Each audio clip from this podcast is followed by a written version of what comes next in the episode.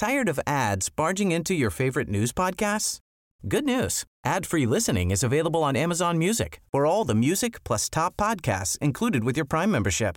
Stay up to date on everything newsworthy by downloading the Amazon Music app for free or go to amazon.com slash news ad free. That's amazon.com slash news ad free to catch up on the latest episodes without the ads.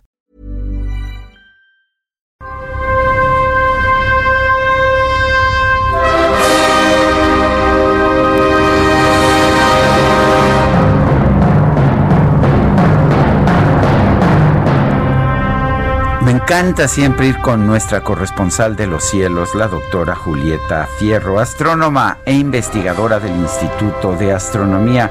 Esta vez es muy importante porque pues durante mucho tiempo salía uno al espacio, iba uno a la luna y se sentía uno como, como en un desierto. No había agua por ningún lado. ¿Y qué crees, Lupita?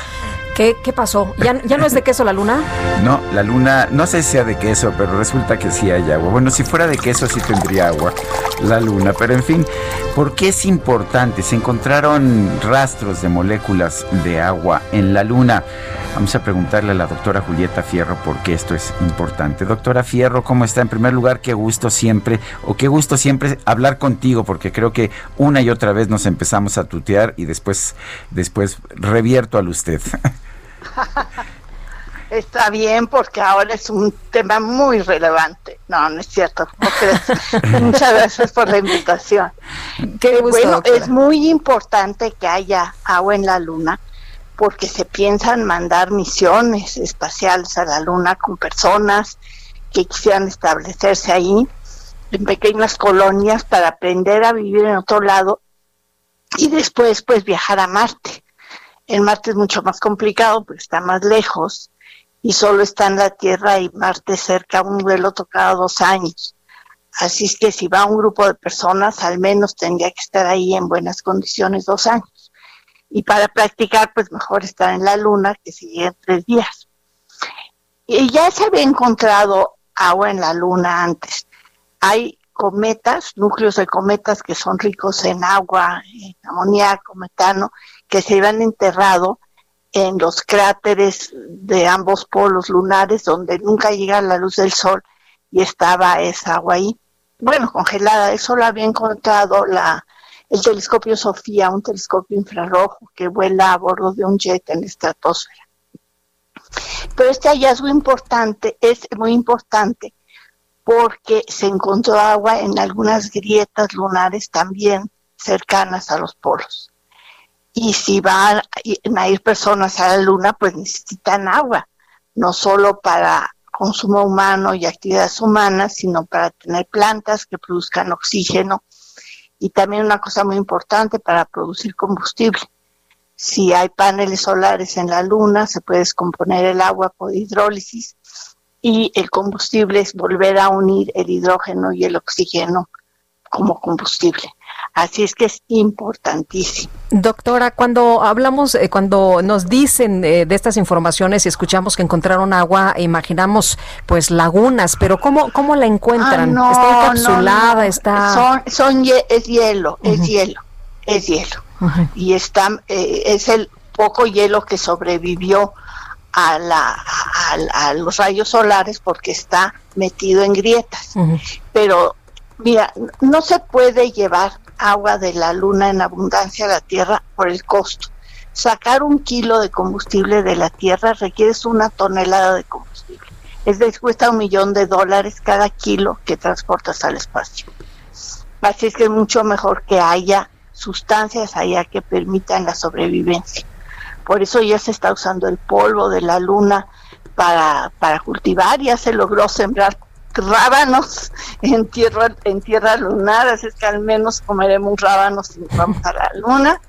Y, y además ya este, este polvo lunar se mezcla con, con pegamento y se usa en, en impresoras tridimensionales y ya se pueden eh, construir desarmadores, martillos y los bases para construir paneles solares.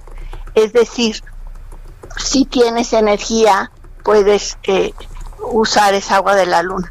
El problema con el, agua de los cráteres es que aunque ya se está diseñando un robot en Canadá para escalar las laderas de los cráteres e ingresar al cráter, sacar ese hielo, pues es más fácil extraerlo de las grietas.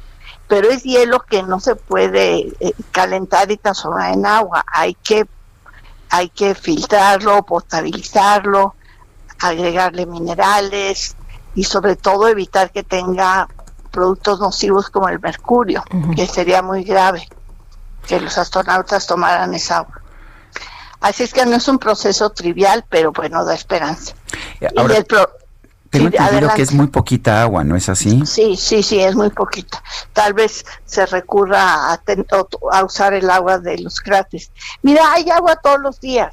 Los cometas están hechos de hielo y conforme van dando vueltas alrededor del Sol, pues se desintegran y dejan pedacitos de cometa a lo largo de su órbita.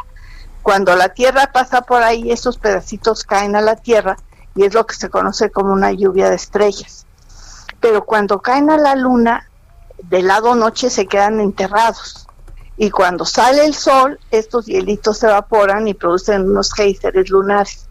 Así es que continuamente hay estas emanaciones de vapor de agua en la luna, del lado día. Pero sí, pues se, evapora toda y ya pues no se puede utilizar. Y esta que está en las grietas sí es muy poquita, aunque cubre una superficie de unos, eh, para que te una idea, un, si tuvieras una superficie de 20 por 20 kilómetros, esa sería la superficie de la luna donde hay estas grietas con agua, pero es muy poquita, sí. Doctora, entonces, ¿qué vamos haciendo la maleta?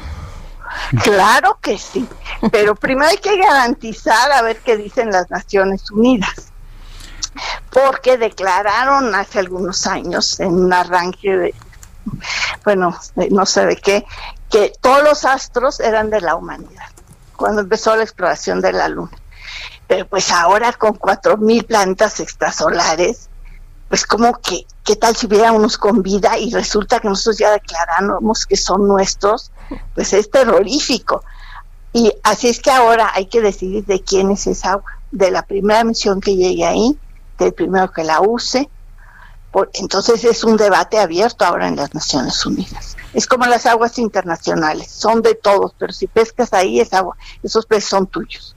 Pues ahora vamos a ver de quién va a ser esa agua y por eso hay esta gran competencia de norteamericanos, alemanes, bueno, Unión Europea, Japón, la India, eh, Israel, China, Rusia, para ver quién llega primero y quién puede utilizar ese recurso.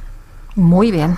Pues eh, yo como siempre, Julieta Fierro, gracias por, por participar, gracias por hacernos soñar y por hacernos viajar por lo menos en la mente a la luna y saber qué no, tipo de ¿cómo que en la mente? Yo ya te inscribí, no ah, te mandé el boleto.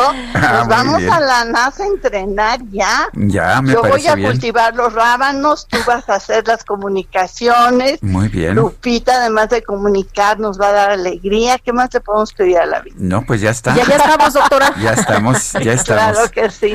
Gracias por la música bonita. Gracias, Adiós, fuerte abrazo. Buen día, adiós. Es Julieta Fierro, nuestra corresponsal de los cielos.